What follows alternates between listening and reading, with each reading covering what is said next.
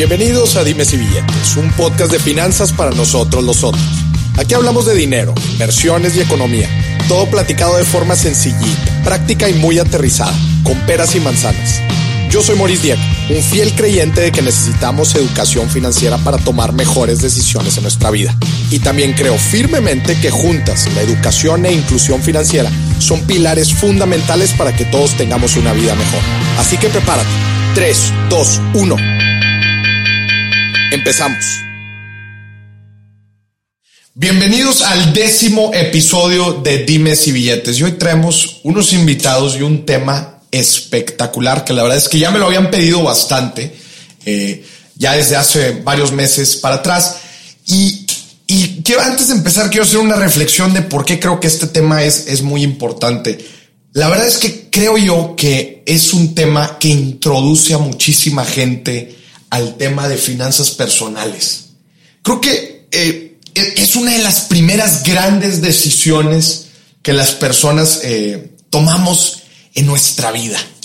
El hecho de adquirir un inmueble o no adquirirlo, o tomar la decisión de rentar eh, un inmueble para vivir, tiene implicaciones importantes en nuestra vida y para muchos es el primer gran, es la primer gran decisión financiera. Que aquí es cuando mucha gente dice, chin, no me hubiera empezado a ver el contenido de Maurice hace, hace varios meses o quizás hasta años.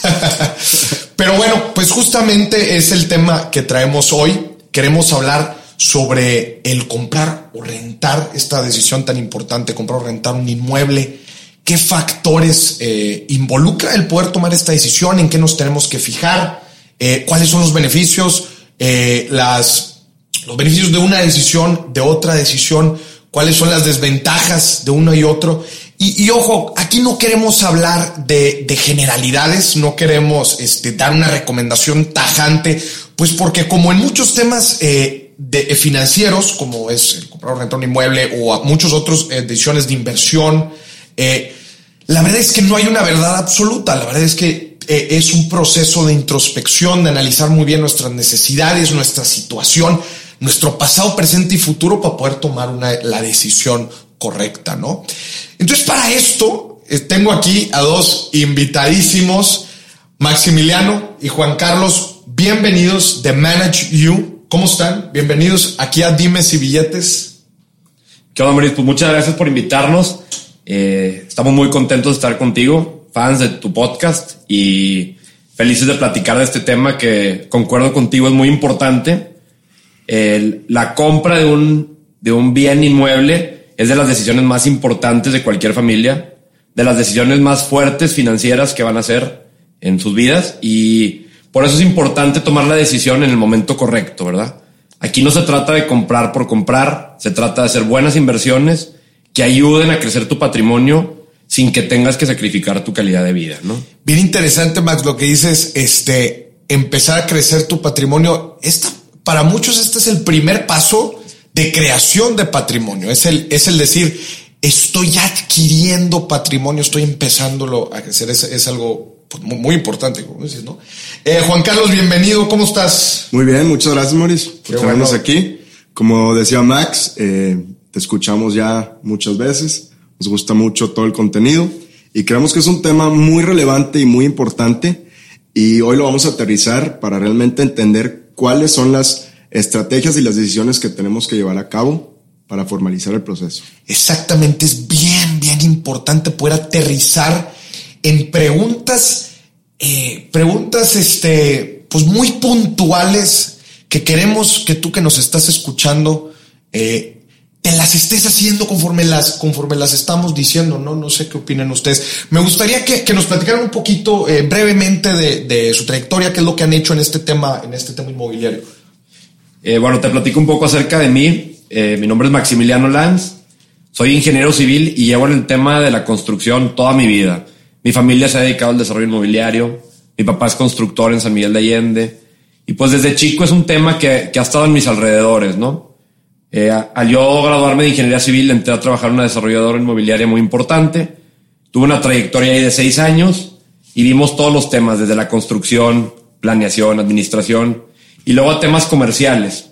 Actualmente tengo mi propia empresa con Juan Carlos, Manage como comentabas.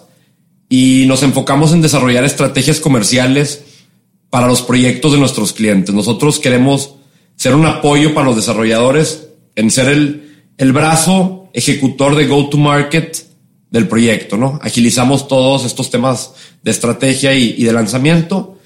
Y bueno, en, en el momento de, de salir al mercado, es una pregunta que siempre nos topamos, o sea, ¿compro o rento? Y es un tema que tenemos que, que platicar abiertamente para educar a nuestros clientes de cuándo es un buen momento para comprar y cuándo no. Qué pregunta tan, tan importante. Y voy a retomar un poquito lo que mencionaba eh, al inicio, en donde si bien no se puede generalizar la respuesta a esta pregunta, es importante analizar esta decisión en distintas etapas en nuestra vida. Es decir, una persona que es soltera, vamos a poner, ¿no? Que tiene ciertas, eh, pues, ciertos eh, requisitos de gastos, pero si bien no tiene muchas dependencias, digamos, no, no, no tiene tan, eh, no tiene tantos gastos variables, este, es importante analizar esa situación como la, como la situación de una persona, por ejemplo, casada, que tiene probablemente hijos, en donde pues tiene algunos gastos recurrentes un poco más fuertes, en donde pues bueno, ya son diferentes perspectivas a una misma pregunta y es justamente así como vamos a tratar de atacar esta pregunta en este, en este podcast, ¿no? En este episodio. Vamos a analizar dos escenarios. Vamos a analizar dos escenarios en donde el primer escenario es de un chavo que se quiere independizar, probablemente eh, acaba de graduarse, acaba de graduarse, está en su primer, segundo, tercer empleo, pocos años de haberse graduado, no está casado, otra vez está, está soltero, pero pues ya quiere tomar una decisión importante que es el independizarte y trae la decisión de empezar a crear patrimonio comprando un bien inmueble o, bien quiere tomar la decisión de mejor rentar, pues quizás para no tomar alguna deuda o poder tener flexibilidad y a veces ahora que la gente, este, pues adquirir compromisos hay veces es complicado, ¿no? Y, estarnos moviendo, ¿no? De ciudades, pues hay veces también es atractivo y dices, híjole, pues me engancho con, con una hipoteca y pues ya no soy tan flexible, ¿no? No, ese es un tema importantísimo y, creo que yo como millennial y, como todos los estudios que hay de, de, esta generación, el compromiso a largo plazo es un tema que, que intimida, que asusta a esta generación y eso es un súper reto para los desarrolladores ¿Cómo le voy a hacer para venderle este mercado, no? Antes la gente tenía en sus planes de vida adquirir una casa, vivir en ella, disfrutarla y pensaban más a largo plazo. Lo que se están enfrentando los desarrolladores ahora es cómo me comunico con este mercado que no quiere comprometerse a largo plazo, pero yo tengo que venderles, ¿no? Claro, claro. Ese es otro tema completamente, pero definitivamente en alguien de 28 años que se quiere independizar, es una pregunta que está en su top of mind, ¿no? Imagínate, tienes 28 años, ¿no? Estás en la decisión, oye, no estoy seguro si quiero permanecer aquí eh, en el corto plazo. Por ejemplo, no sé, igual y me quiero vivir un tiempo a la Ciudad de México, probablemente al extranjero. No sé, son decisiones que nos pasan en nuestra mente y decir, pues el, engancharme con un, con un bien raíz es, otra vez, es engancharnos, ¿no? A donde estamos. Exactamente. Entonces, eh, pues es una decisión otra vez, pero bueno, pues la labor del desarrollador tiene que estar ahí, tiene que buscar vender, ¿no? me, encantó, este, este, esta, esta personificación de esta persona de, de, de 28 años que quiere independizarse.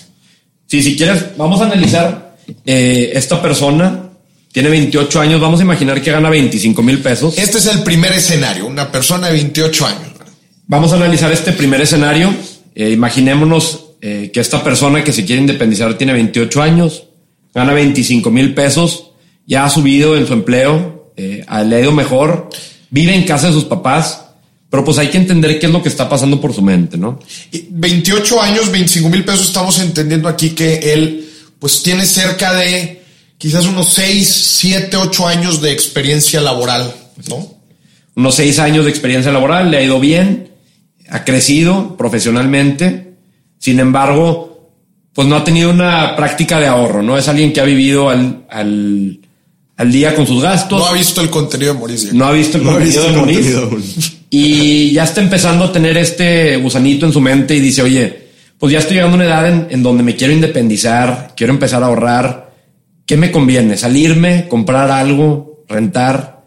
Y pues tenemos que entender las motivaciones de esta persona, ¿no? Claro, claro. Probablemente quiera salirse de su casa porque ya quiere sentirse independiente quiere hacer su propia vida y tener un espacio para invitar a sus amigos, hacer la carnita asada, ver los partidos de fútbol y pues lo que todos nos imaginamos que va a suceder en algún punto de nuestras vidas, pues ya está llegando a eso, ¿no? Oye, quiero salir de la casa sin tener que pedir permiso a nadie. Sí, sí, no quiero que me estén regañando por regresar tarde, no quiero que me estén obligando a cumplir con los requisitos de la casa, que luego se van a dar cuenta que pues ellos también los van a tener que hacer. Pero bueno, es, es el gusanito que tiene una persona de 28 años, ¿no? Que, que esta, también es una decisión, creo que vale la pena mencionar, pues también de bastante madurez este, personal, personal y, profesional, yo creo que también, este, pues el, el valerse por sí mismo, ¿no? El, el, el, saber lo que cuesta vivir, pues creo que es una decisión de maduración, ¿no? A final de cuentas. No, completamente de acuerdo. Y, y como es una decisión tan importante, pues vamos a analizar qué le conviene. ¿Le conviene comprar o le conviene rentar? Aquí estamos hablando de alguien que se quiere independizar de forma responsable, quiere hacer la decisión correcta, y si la decisión correcta es comprar, pues realizar ese camino, y si es rentar, pues realizar aquel, ¿no? Entonces vamos a analizar sus gastos, Mauricio. Aquí tú me corriges, pero más o menos los tenemos mapeados. Imaginemos que esta persona que gana 25 mil pesos tiene gastos normales, ¿no? Un carro de 3 mil pesos. Que, que este pues es un, un, carro a crédito, ¿no? Lo está pagando mensualmente, ok. Así es, eh, le faltan un par de mensualidades por pagar, está comprometido con 3 mil pesos al mes. Ok. 2 mil pesos de gasolina en lo que va al trabajo, luz el fin de semana. Mil pesos cada dos semanas. Así es. Celular 500 pesos, gimnasio 500 pesos y unos extras de mil pesos semanales para salir con sus amigos. Para las salidas. La carnita asada. Algunos gastos personales, buenísimos. Entonces estamos viendo que de gastos fijos, si así se podría llamar, gasta 10 mil pesos al mes. Pero es importante, Maurice, entender que esta persona, cuando se independice, va a tener gastos adicionales claro. que hay que presupuestar, ¿no? Claro. Vamos a poner los gastos básicos, 2.500 pesos de súper al mes y servicios 1.500 pesos. La comida y los servicios que requiere este lugar al que, al que, al que me estoy, al que me estoy mudando, ¿no? Así es, te sales de casa de tus papás y pues ya no va a estar el súper hecho, ¿verdad? Lo vas a tener que hacer tú. Te vas a tener que topar con los pagos de la luz, eh, del internet, el agua, etcétera, etcétera. Así es. Vamos a poner que, que tiene un presupuesto de 4 mil pesos al mes para esos gastos. Para esos gastos. Son un gasto independizado de 14 mil pesos, ¿no? Total. Sí, total. Gastos personales fijos más el extra que, que ahora estoy incurriendo, que es el tema de la comida y de los, y de los servicios. Son 14 mil pesos, es un, un, gasto que él ya hizo en, en sus libretas, en sus cálculos y dice, oye, me quedan 11 mil pesos. Qué importante, ojo, importante, eh, pues antes de tomar la decisión, el hacer este cálculo en la servilleta, ¿no? De decir, oye, pues yo estoy presupuestando gastar esto, ¿no? Muchas veces la gente se, se, se lanza al ruedo sin tener este, toda la información y ahora y a, y a lo que va y, y, un, mes sale más y otro sale menos. Pues es la importancia aquí de presupuestar y planear bien todas las decisiones que estamos tomando, ¿no? Pero bueno, continuemos con el ejercicio. Sí, tocas un gran punto y, un punto importantísimo aquí para, para mencionar es que al momento de independizarse todos tienen que tener disciplina y, y, una estrategia correcta, ¿no? Entonces, el presupuesto es importantísimo para poder independizarte. Entonces, platicábamos que de sus 25 mil pesos que ganaba, tenía un egreso de 14 mil pesos mensuales, le quedan 11 mil pesos. De los 25 que me quedaban, ahora solamente me quedan 11. Me quedan 11. Tengo 11 para tomar mi decisión. Y hay que empezar a analizar los dos caminos. ¿Me conviene comprar o me conviene rentar? Uh -huh. Vamos a empezar por el camino de la compra, ¿verdad? Entonces, es importante entender la situación de esta persona. Se quiere independizar al corto plazo, entonces está buscando algo para cambiarse en dos o tres meses. ¿Qué implicaciones tiene esto cuando tú vas a comprar? La implicación es que tú pierdes la ventaja de haber podido planear esto y comprado en un proyecto de preventa. Claro. ¿Qué es una preventa? Es un lanzamiento de un proyecto nuevo que se va a entregar en 12, 18, 24 que, meses. Que no está construido aún, ¿verdad? Que el desarrollo está levantando, el desarrollador está levantando dinero para poder construir y en un periodo no, como dices. Así es. es estas preventas son un mecanismo para que el desarrollador levante capital y pruebe su producto ¿no? en el mercado. Y normalmente salen 12, 18, 24 meses antes de poder entregar. Uh -huh.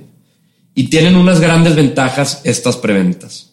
Uno es que te permite comprar tu departamento con anticipación y hacer un enganche y luego 18 pagos de mensualidades en donde tú puedes ir amortizando el capital o lo que te va a costar el departamento. Para cuando llegue el momento de escriturar, pues tú vas a tener que acudir a un crédito hipotecario más bajo a que si lo tuvieras que comprar hoy, dar un pequeño enganche y comprar el departamento ya terminado para habitar en dos meses, ¿no? Entonces el tema de la preventa ayuda a amortizar tu departamento con tiempo. Y otra cosa importante es que los desarrolladores normalmente lanzan estas preventas con precios atractivos, ¿no? El mecanismo de la lista de precios va incrementando conforme el desarrollo va avanzando. ¿Por qué? Porque le está dando un privilegio el desarrollador a aquellos que le apostaron a su proyecto, ¿no? Oye, esta gente entró conmigo desde el principio, van a tener un privilegio de plusvalía. Entonces, el comprar a corto plazo te limita la plusvalía. Y esta persona que está buscando independizarse, que va a comprar un departamento ya terminado para evitarlo en dos meses. Él no, él no, él pues no planeó, digamos, no planeó, entonces eh, pues ya no le alcanza a comprar una preventa y tampoco tuvo ahorros. Así es. En este caso, ejemplo, no estamos. Entonces, el tú independizarte y comprar sin planeación, que esto es un tema que, que me gustaría como poner punto del podcast, es si tú quieres comprar algo, lo debes de hacer con tiempo. Lo debes de hacer planeado y buscando una buena oportunidad. Ya, ya platicaremos más de eso en el segundo escenario, pero en este caso pierde esos privilegios, ¿no? Y, y analizando este camino de la compra y dejando claro que se perdieron los dos privilegios de comprar con tiempo y, y de forma planeada en una preventa, pues asumamos que esta persona quiere comprar, ¿verdad? Y no tiene, como, como bien dijiste, no tiene, pues no tiene el tiempo para comprar en preventa y tampoco generó ahorros para poder dar un enganche en una propiedad. ¿no? Así es. ¿Qué así le es. queda? No tuvo esta planeación, pero quiere comprar. Analicemos más o menos qué es lo que podría suceder en esta situación. Y hay una regla muy padre, una regla de dedo que me gustaría platicarle aquí a tu audiencia. Y esta regla de dedos de créditos hipotecarios. Dice así, normalmente por cada 100 mil pesos de crédito que tú pidas a una tasa normal, a un plazo de 15 o 20 años, tú vas a estar pagando aproximadamente mil pesos mensuales. Por cada 100 mil, tú pagas mil. Así es. Entonces, con el presupuesto que tiene de 11 mil pesos mensuales, le va a alcanzar un crédito aproximado de 1.1 millones de pesos. Y esto es algo importante a considerar si fuera el camino que, que él decide tomar, ¿no? ¿Qué me alcanza con este presupuesto? Y va en acorde al estilo y calidad de vida que yo estoy viviendo, ¿no? Es importante porque una cosa importante al comprar es que eleve tu calidad de vida, ¿no? Claro que hay que hacer sacrificios de ahorro, claro que hay que hacer sacrificios de disciplina, pero tampoco se trata de por esto dejar atrás toda tu calidad de vida, ¿no? Entonces, esta persona, si decide comprar, tiene un presupuesto de 1.1 millones de pesos y tiene que analizar si le conviene o no en cuestiones de su calidad de vida. Otro punto importante, nada más para concluir este camino de la venta, es que si sí decide comprar, va a necesitar pedir apoyo a sus papás, ahorrar un poco para dar ese enganche, ¿no? Aparte del enganche, ¿no? Aparte del enganche. Entonces, si saca un crédito de 1.1 millones de pesos, él con un enganche de 50, 100 mil pesos, va a poder sacar adelante esta transacción. Ok. Eso es entonces en caso de que quiera comprar, ¿no? Dijimos ahorita con un presupuesto más o menos de 11 mil pesos mensuales, que es ya quitando, ya quitando todos, tantos gastos personales como los, como, como los nuevos gastos, ¿no? Que se originan de todo esto. Perfecto, pero esta persona tiene otra opción, que es el rentar. Así es, esta persona tiene otra opción y es una opción muy viable. También me gustaría aquí mencionar que a veces la gente que se está empezando a independizar, hay un tabú en cuestiones de la renta, ¿no? Que tú sientes que la renta es dinero perdido y, que le estás pagando dinero al, propietario y que eso es una pérdida. Y la realidad no, ¿verdad? La realidad es que a cambio de eso que tú estás pagando, estás recibiendo un bien inmueble en donde vas a vivir. Claro. Es una transacción normal y hay un tabú en cuestiones de la renta que me gustaría decir que, que no es cierto, ¿no? El rentar no siempre es mala opción analicemos el camino de la renta para esta persona, ¿no? Uh -huh. Tiene 11 mil pesos y quiere independizar, está buscando algo a corto plazo y, y, el camino de rentar puede ser una buena opción, ¿no? Normalmente tu poder adquisitivo en rentas es más alto que en compras, Maurice. Es decir, yo con un presupuesto de 11 mil pesos probablemente pueda rentar un mejor departamento que si fuera a comprar un departamento de 1.1 millones de pesos. Claro. El poder adquisitivo de la renta es más alto que en la compra. Que la, Y para esta persona que se está que independizando. la amortización, ¿verdad? Que la amortización del crédito. Del crédito. Así es. Y es importante esto, que esta persona que se está independizando, pues quiere vivir bien, quiere invitar a sus amigos a su casa, quiere disfrutar esta nueva etapa, pues con 11 mil pesos tiene un presupuesto muy amplio para rentar, ¿no? Hay muchas opciones para rentar con 11 mil pesos. Y súmale a esto la opción de que puede invitar a un roomie a su casa. Y pagar la mitad. Puede invitar a un amigo y pagar la mitad en cuestiones de renta, ¿verdad? Los servicios también se dividen y en vez de estar pagando 11 mil pesos, puede estar viviendo con 5 o 6 mil pesos muy bien, dándole un remanente para ahorrar de 5 o 6 mil pesos mensuales también. Claro. Eso significa que al pasar de un año puede estar viviendo en una gran ubicación, con un roomie y ahorrar 60 mil pesos que le pueden servir para un enganche Claro. si encuentra un buen proyecto en preventa, ¿no? Exactamente. Eso, esto que tú mencionas, Max, es- creo yo que es importantísimo. Porque como tú dices, está esta creencia de que el rentar siempre es malo y que el rentar es tirar, es tirar tu dinero a la basura. Pero no necesariamente. Tú ahorita acabas de poner el ejemplo clarísimo de cómo tú puedes tener, eh, eh, con, con esta renta puedes, tener, puedes vivir en un lugar mejor que con los pagos que se hacen para un crédito con el mismo monto, inclusive en conseguir un roomie, ¿no? En un, en un lugar este, en donde estarías pagando la mitad. Y a mí me gusta agregar a, a este tema también, en donde yo digo que las rentas no siempre son malas, es que te dan a ti dinamismo. Ahorita tú, tú decías sobre este ahorro que estás generando, te dan también dinamismo para tú poder hacer otras cosas con este dinero, ¿verdad? Yo conozco a muchos emprendedores que tomaron la decisión de rentar porque ese dinero remanente que están teniendo lo están utilizando para apalancar su negocio y lo están utilizando para crecer su negocio. Entonces dicen, yo obtengo más en rendimiento por ese dinero que lo que estoy pagando de intereses en mi crédito hipotecario. Así es, totalmente de acuerdo. Y a veces ese respiro de 6 mil pesos y ese ahorro, pues te puede impulsar a abrir un negocio, como Claro. tú dices. Y si tú estás comprando algo con prisas y no estás captando la plusvalía, no lo estás viendo como inversión, sino como una compra emocional de, de ya quiero comprar, pues estás perdiendo la plusvalía. Entonces, no necesariamente es una gran inversión. No es una decisión realmente financiera. Así es, no es una relación, una decisión bien pensada.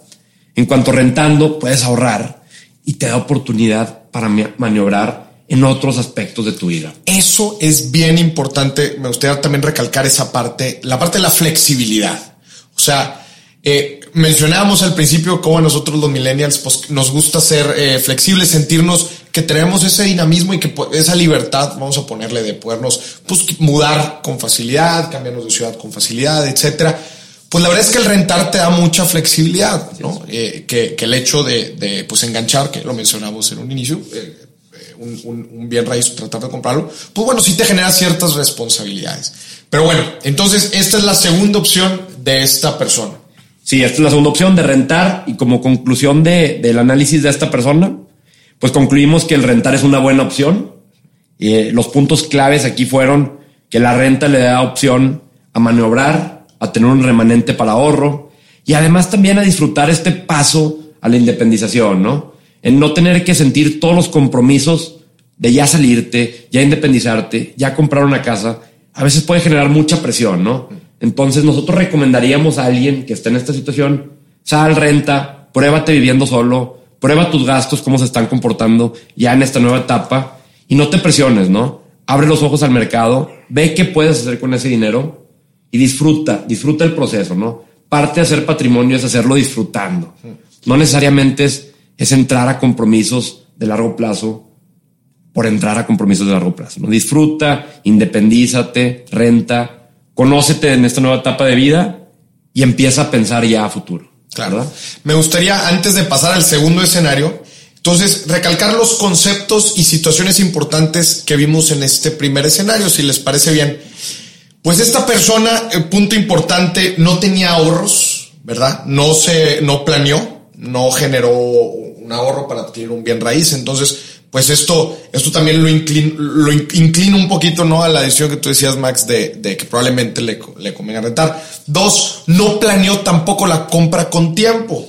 porque vemos aquí que él quiere independizarse en el corto plazo y pues no adquirió un bien, un bien raíz en preventa, que bien lo hubiera, lo hubiera podido, eh, pues, eh, eh, hubiera hecho este proceso más cómodo, ¿no? Entonces, no ahorró, no, no compró en preventa, tiene un remanente entonces de cerca de los 11 mil pesos, ¿no? Después de los gastos nuevos que se están generando. Creo que esos son los conceptos más importantes. No sé qué opinan ustedes. Así es, completamente. En este caso, la conclusión de, rentar es buena, ¿verdad? Ese remanente les va a dar una excelente herramienta de ahorro que, pues en tus podcasts viéndolo, también hay otros mecanismos para invertir con 10 mil pesos. Hay otras formas de, generar rendimiento sobre este capital y pues disfrutar el camino, ¿no? Disfrutar la independencia, disfrutar el proceso y, hacer las cosas con calma y planeación. Buenísimo.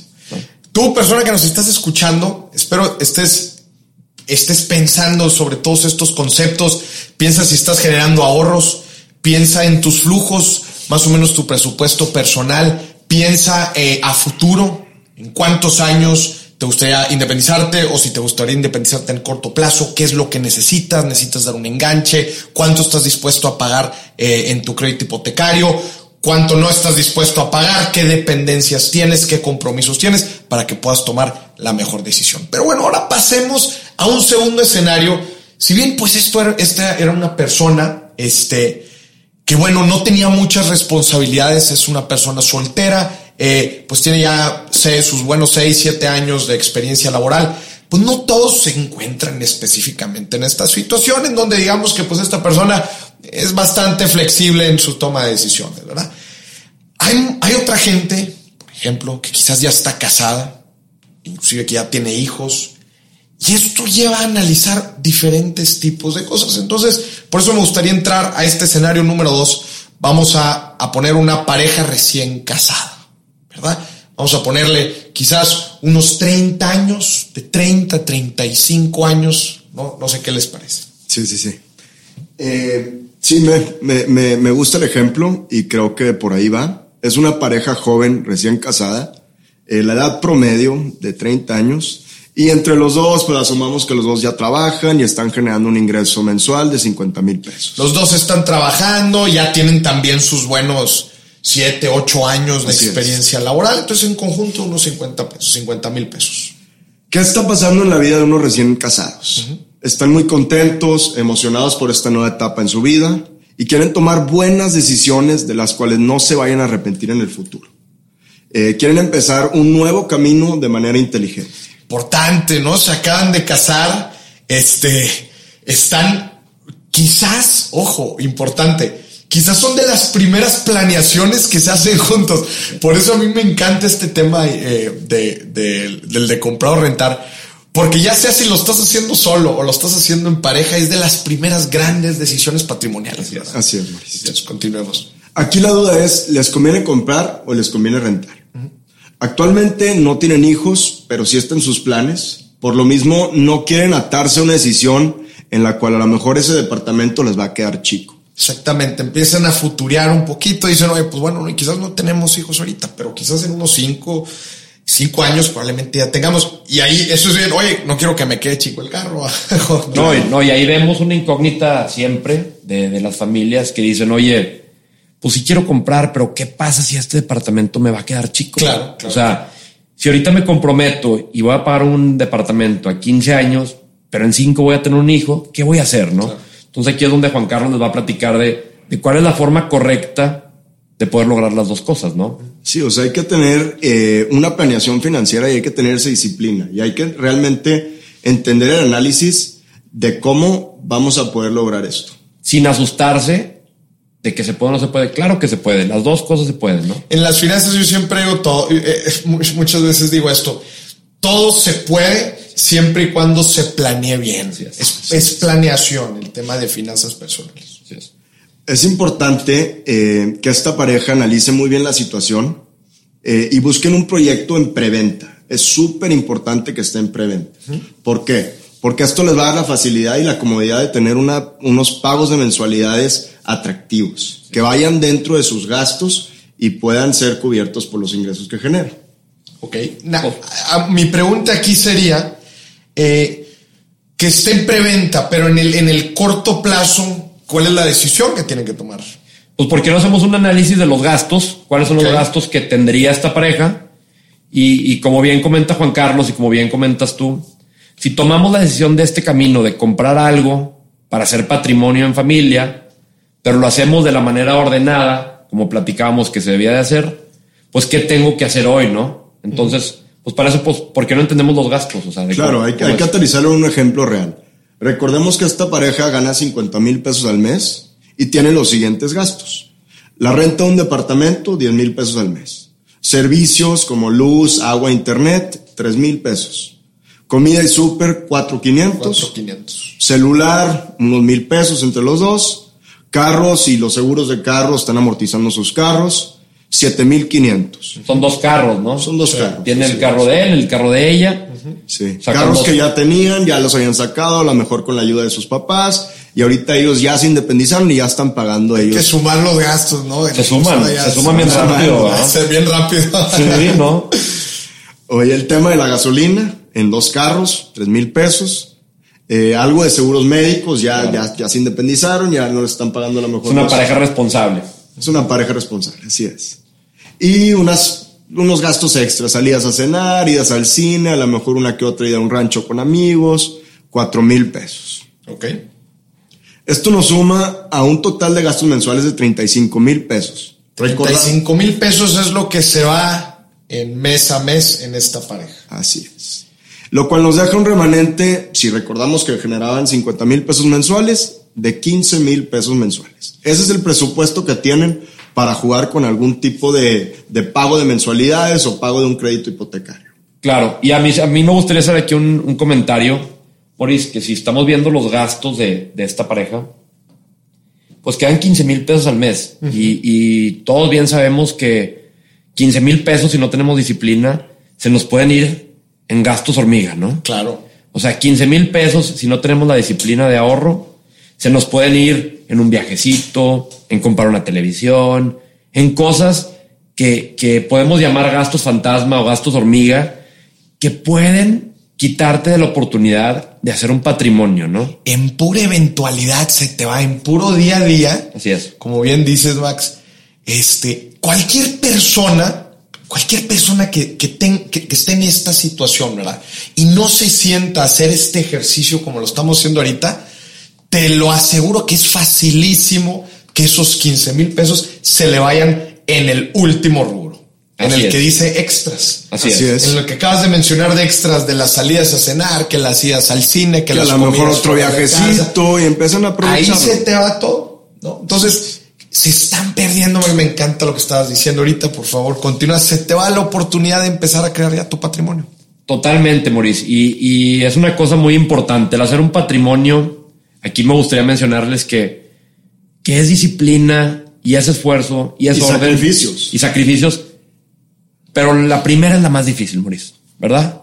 El lograr tu primer compra patrimonial es la más difícil porque de ahí se encadena una bolita que después puedes ir replicando, ¿no? Entonces, nosotros invitaríamos a todos tus, a toda la audiencia que está escuchándonos a hacer este ejercicio, a tomar conciencia en qué están gastando y preguntarse si ya es momento de que quieran hacer patrimonio, ¿no? porque 15 mil pesos puede ser suficiente para empezar, pero también puede ser una cosa que se nos va de las manos de un minuto a otro, ¿no? Así es. Entonces, pues Juan Carlos, platícanos, ¿qué, qué nos alcanzaría con estos 15 mil pesos? 15 mil pesos. Ya estamos viviendo en un departamento y estamos buscando comprar algo, ¿no? Claro. ¿Qué, qué, cómo nos iría? Claro, claro. Volviendo al ejemplo, eh, asumamos que después de analizar varias opciones, la pareja encuentra un departamento que les encanta, ubicado, no sé, en el centro de Monterrey, eh, y está en preventa. Eso es lo más importante, que esté en preventa. Cubre sus necesidades y cuesta alrededor de 1.8 millones de pesos. Ok. Y tiene la precio de preventa, ¿verdad? Precio de preventa. Y tiene la gran oportunidad o la gran ventaja que está eh, por entregarse en 24 meses. O sea, vale 1.8 millones de pesos, se entrega a 24 meses y está en preventa, lista cero, ¿no? Va a generar una plusvalía este departamento. Muy importante. O sea, del momento que tú das este enganche dentro de los dos años que te lo van a dar, ya va a ir subiendo de precio. Va a ir subiendo de precio, de acuerdo. Así es. Entre los regalos de boda, las despedidas, algo de ahorros, algunos eh, regalos que les dieron sus padres, juntan alrededor de 360 mil pesos. Tienen buen monto para dar un, un, fuerte enganche. Este enganche representa el 20% de esos 1.8 millones, lo cual ya es un enganche que facilita la comodidad de los pagos mensuales y también el tema de la amortización del crédito hipotecario. Normalmente un enganche puede ser desde los desde el 5 o 10% del valor del inmueble, pero el el tú dar un enganche importante te, ahorra interés. No, y te ahorra también tus pagos mensuales, ¿no? Normalmente el desarrollador te dice, tú tienes que pagarme el 30% antes de que yo te escriture. ¿Por qué? Porque el crédito hipotecario va sobre el 70%, etcétera, etcétera. Entonces, si tú das un buen enganche del 20%, solamente te queda un 10% a pagar en 24 mensualidades, ¿no? Así es. Dicho esto, eh, negocian con el desarrollador del esquema de pago atractivo en el cual durante los siguientes 24 meses ellos van a estar pagando mensualidades de 11.300 pesos, dejándole a la pareja 3.700 pesos libres de esos 15.000 pesos que tenían remanentes de sus ingresos mensuales. Entonces ya ellos, pues prácticamente pues, están rentando, estarían pagando las diferentes amortizaciones eh, de, de la preventa y además les estaría quedando 3.700 pesos. pesos libres. ya estarían, se podría decir que ya están generando patrimonio. Otro ahorro, otros 3.700 pues para empezar otro negocio, para ahorrar, etcétera, etcétera. Entonces, no se les está yendo todo en comprar el departamento, ¿no? todavía les sobra algo de, de, remanente, inclusive ya generando ese patrimonio. Ok. Después de los dos años, esos 24 meses, llega el momento de escriturar el, departamento. Y en este momento ya habrán amortizado 630 mil pesos entre enganche y mensualidades. Okay. Con un saldo a pagar de 1.170.000 pesos, lo van a liquidar con un crédito hipotecario. O sea, ya el crédito hipotecario en este caso, o sea, ya es sobre el valor remanente del, del, del, inmueble, que ya le quitaste el enganche que diste y ya le quitaste las diferentes amortizaciones que hiciste por dos años. Así es. Le quedan un millón cien mil pesos, ¿no? Sí, un millón ciento setenta mil pesos para liquidar. Como comentaba Max, eh, la regla de dedo del crédito hipotecario, eh, aquí hacemos el análisis y a una tasa de interés anual del 10% a 20 años, estarían pagando alrededor de 11.300 pesos. Raramente es el mismo número, pero pues es, debido a, a Claro, es una, es una regla de dedo. parámetro, de acuerdo. Llegando a este momento, la pareja tiene dos opciones. La primera es irse a vivir al departamento que ya pagaron, ya es suyo, eh, y dejar de pagar esos 10 mil pesos que actualmente estaban pagando de renta. Claro. O la segunda es rentar el departamento a alguien más. Es decir, pues yo me quedo rentando. Yo estoy cómodo. Pero también rento mi inmueble. Así es. Ya tengo un inmueble que ya, que ya está escriturado a mi nombre. ¿Puedo irme a vivir a él? ¿O puedo rentarlo para, para que tenga ciertas ventajas, ¿no? Aparte, otro tema importante que mencionar es que lo que platicábamos, que no se asusten. ¿Por qué? Porque dos años después, pues puede que ya tengan un hijo, ¿verdad? Y puede que ya tengan dos hijos. Tuvieron gemelos, ¿vale? Este, y el departamento ya les está quedando chico. Claro. No pasa nada. No pasa nada. Tú tienes la opción de rentar este departamento. Y es aquí importante en donde, donde Juan Carlos les mencione de, de cómo deben hacer esto de forma planeada, ¿no? Así es. Eh, debido a la plusvalía que ha generado el departamento, se compró en preventa hace dos años en una buena ubicación, era un buen proyecto, lo analizaron, hicieron esa planeación eh, antes de hacer la compra. Ya es un departamento que se puede rentar en 12 mil pesos. Ok por lo que se podría cubrir el crédito hipotecario y además estar generando un ingreso extra de 700 pesos a la Se está pagando solo el departamento y además se está dejando. Se está dejando casi mil pesos mensuales. Ahora, aquí es importante mencionar, Maurice, este, en este ejemplo y escenario que hicimos, el departamento lo pueden rentar en 12 mil pesos y el crédito a pagar es de 11 mil 300. Entonces, fue una gran inversión. Ganaron plusvalía, ganaron un departamento y se está pagando solo su patrimonio, ¿no? Y además les está quedando a pagar. Pero es importante mencionar aquí a la audiencia que para hacer esto, tuvieron que haber planeado, ¿no? Claro, claro. Tú al comprar tu departamento y ver cuánto quieres amortizar al momento en que te lo entreguen, tienes que hacer un estudio de mercado. Oye, en cualquier eventualidad, ¿en cuánto voy a poder rentar este departamento cuando me lo entreguen? Claro. Y si tú haces una planeación correcta y amortizas durante la etapa de construcción y preventa de forma correcta, tú puedes calcular cuánto tienes que pagar para que el crédito hipotecario que sal, saques se pueda cubrir con esta renta. Y esto es lo que nosotros llamamos una compra inteligente, Maurice. ¿Por qué? Porque tú te das cuenta que se desfoga mucha presión al haber realizado esta disciplina y este esquema de pagos, ¿no? El departamento se renta en 12 mil y tienen que pagar 11 mil 300 pesos de crédito.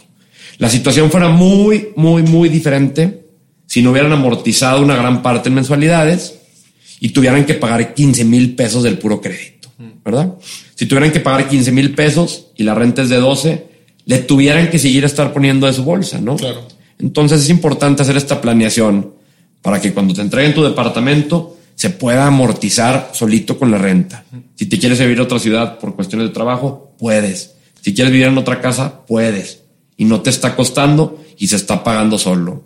Y no me dejarás mentir, pero es una gran diferencia si vemos la balanza entre que tu inversión te esté generando un rendimiento y que sigas teniendo que invertirle a tu producto que compraste, ¿no? Claro. Claro. Es una situación extremadamente diferente en cuestiones emocionales, ¿no? El estar recibiendo dinero de tu inversión es muy diferente al tener que estarle metiendo cada mes Claro, todavía, definitivo. ¿verdad? Entonces, eh, estábamos platicando ahorita, Juan Carlos, que entonces esta persona tiene estas dos opciones, ¿no? Eh, el, el- ya, ya le entregaron su departamento, ya lo, ya lo enganchó, perdón, ya lo, eh, ya lo hipotecó para pagar el remanente. Entonces tiene dos opciones, o seguir rentando, viviendo fuera, esta pareja, y rentar su departamento, o bien mudarse eh, internamente. Me gustaría analizar el escenario de qué pasa si deciden permanecer rentando y utilizan este departamento como inversión. Claro. Eh, mira, existe la posibilidad que en el momento que compraron ese departamento, eh, lo compraron para ellos dos, a lo mejor en este momento ya tienen un hijo y necesitan un espacio más grande. Si ya están rentando su depa, eh, esto les da ese presupuesto. Podrían tener casi hasta 22 mil pesos. Ok. Déjame ¿Qué- qué- lo elaboro un poco. Si sumamos los 10 mil pesos de renta que ya pagabas actualmente, Es- Esos ya los pagaban, ellos estaban pues viviendo en un departamento, estos 10 mil pesos. más los 11.300 que estabas pagando mensualidades, De la preventa, ¿verdad? Esta es la lana que estabas desembolsando por dos años para, para después del enganche hasta que te inscribieran Así en el departamento. Y agregamos los 700 pesos que quedan libres de una renta que ya nos está pagando un tercero. La renta contra el crédito hipotecario. Ya llegamos a ese presupuesto de 22 mil pesos. Ese presupuesto nos puede dar una amplia gama de, de espacios donde podemos buena rentar. lana, ¿no? Para rentar algo. No, con 22 mil pesos rentas una casa. De y- dos, tres recámaras, de tres fácilmente. recámaras y puedes vivir con una familia completa, Mauricio. Y estás generando patrimonio. Exacto. No, ¿cómo te vas a echar esa la nota al rentar? Espérate, espérate, espérate. Estás generando ya patrimonio, tienes una inversión en un bien raíz. Que se paga bien sola. Te está dando 700 pesos, ¿no? De remanente. Pero bueno, es que se está pagando solo. Claro, lo importante es que esté rentada, Se, etc. se está pagando solo, Maurice, y está generando plusvalía. Claro, ¿Verdad? claro. Los bienes inmuebles suben y suben y suben. No, y la decisión importante que tú tomaste antes de comprar ese, ese inmueble fue el entender la ubicación, ver si va a ser un proyecto. O sea, realmente hay que entender y no nada más comprar porque está en preventa. Hay que comprar en preventa y analizar bien si es un producto que va a generar plusvalía. Claro, importantísimo. Pero entonces, como tú mencionabas y como menciona Juan Carlos, tú no estás pagando 22 mil pesos de renta y se está perdiendo ese dinero. Tú hiciste una decisión inteligente, tu departamento se está pagando solo, está generando plusvalía, el año que entra sube la renta, el año que entra sube el valor del inmueble. Y bueno, tú estás viviendo en una casa muy cómodamente, 22 mil pesos, pero al mismo tiempo, Maurice, si no te gastas esos 22 mil pesos y no, y no te vas radicalmente de una renta de 10 a una de 22, pues te queda otro remanente para volver a repetir El proceso. el proceso de la compra. Claro. Buscarte otro departamento para comprar y compras con los 11,300 pesos más 700 pesos del departamento que ya te está pagando Y conforme te vaya cayendo un poco de ahorros, puedes ir liquidando el primer departamento que ya es tuyo, etcétera, etcétera, etcétera. Vas generando una bolita de, patrimonio. ese patrimonio.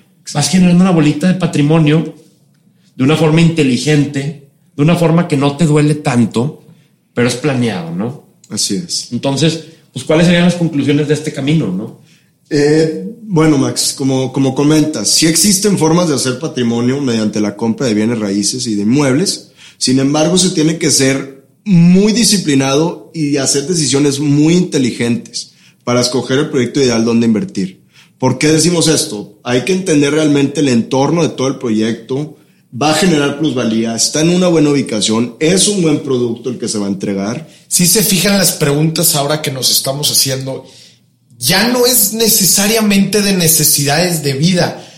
Esta ya es una decisión de inversión. Así es. Porque claramente en el ejemplo que estamos viendo ahorita esta pareja, pues la necesidad de vida se está, e, e, es bastante dinámica. Dijimos lo de los hijos, pues oye, tengo el, tema de que si me quede chico, me quede grande, el lugar donde estoy viviendo. Esa ya es la decisión de renta, ¿verdad? Esa es la decisión que yo estoy tomando pero la otra se convierte en decisión de inversiones. Ya estamos hablando en temas de plusvalía, ya estamos hablando de temas de renta, ya estamos hablando de, de eh, planear flujos a futuro en temas de ingresos y egresos por el, por el crédito, etcétera.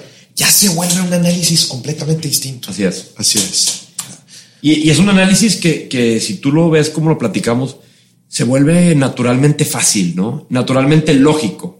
Lógico en el sentido de que tú estás haciendo patrimonio que es un tema a largo plazo, un tema de, una visión de vida, pero son, son inversiones financieras, ¿no? Son inversiones financieras inteligentes. Así es. Regresando al, escenario y para poder concluir, es importante entender que para que este esquema funcione, el de esta pareja joven, recién, recién, recién casados, se tiene que haber pagado un monto que entre enganche y mensualidades cubra lo suficiente para que el crédito hipotecario obtenido se pueda cubrir solamente con la renta. Con la renta. Entonces ahí es donde empezamos a jugar, oye, pues ahorro más, ¿verdad? Tengo que ahorrar más, como dices, ¿no? Para que, oye, pues ya cuánto se van a estar rentando más? Realmente hacer ese, esa, esa, esa Arrastrar el lápiz, ¿verdad? Así es. Y bueno, pues analizando estos dos escenarios, vemos que uno tuvo una opción viable y buena que fue rentar. Este fue el joven que se quería independizar, que no tuvo el tiempo de hacer una planeación y analizamos el caso de la pareja que con tiempo y con planeación y sin prisas realiza una decisión que se convierte en una inversión, que se convierte en un patrimonio. Importantísimo. Me encantó cómo lo pusiste. Por favor, lo podrías volver a repetir. Sí, sí, sí. Analizamos entonces la diferencia entre una opción de un análisis a corto plazo, en donde tengo prisas por comprar, y una decisión planeada, planeada, que esa decisión se vuelve una inversión, que se convierte en un patrimonio. Pero esto fue sin prisas y fue arrastrando el lápiz y tuviendo disciplina, ¿no? Pero no fue más que eso, Moritz. No, no fue más complicado, ¿verdad?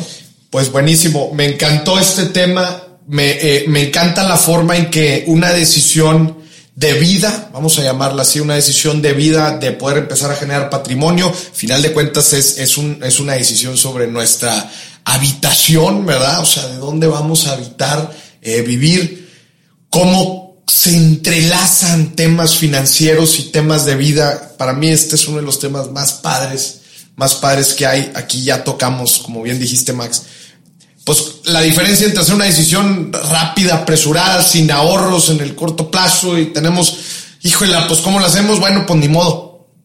Este es, sin embargo, sí hay opción para independizarte, ¿no? Como decíamos lo de la renta, pero como cuando todo lo hacemos con mayor planeación, como eh, se vuelve mucho más práctico para todo. Entonces, pues cerrando las grandes eh, beneficios y desventajas, tanto de rentar como comprar, pues no sé si queramos hacer algunas...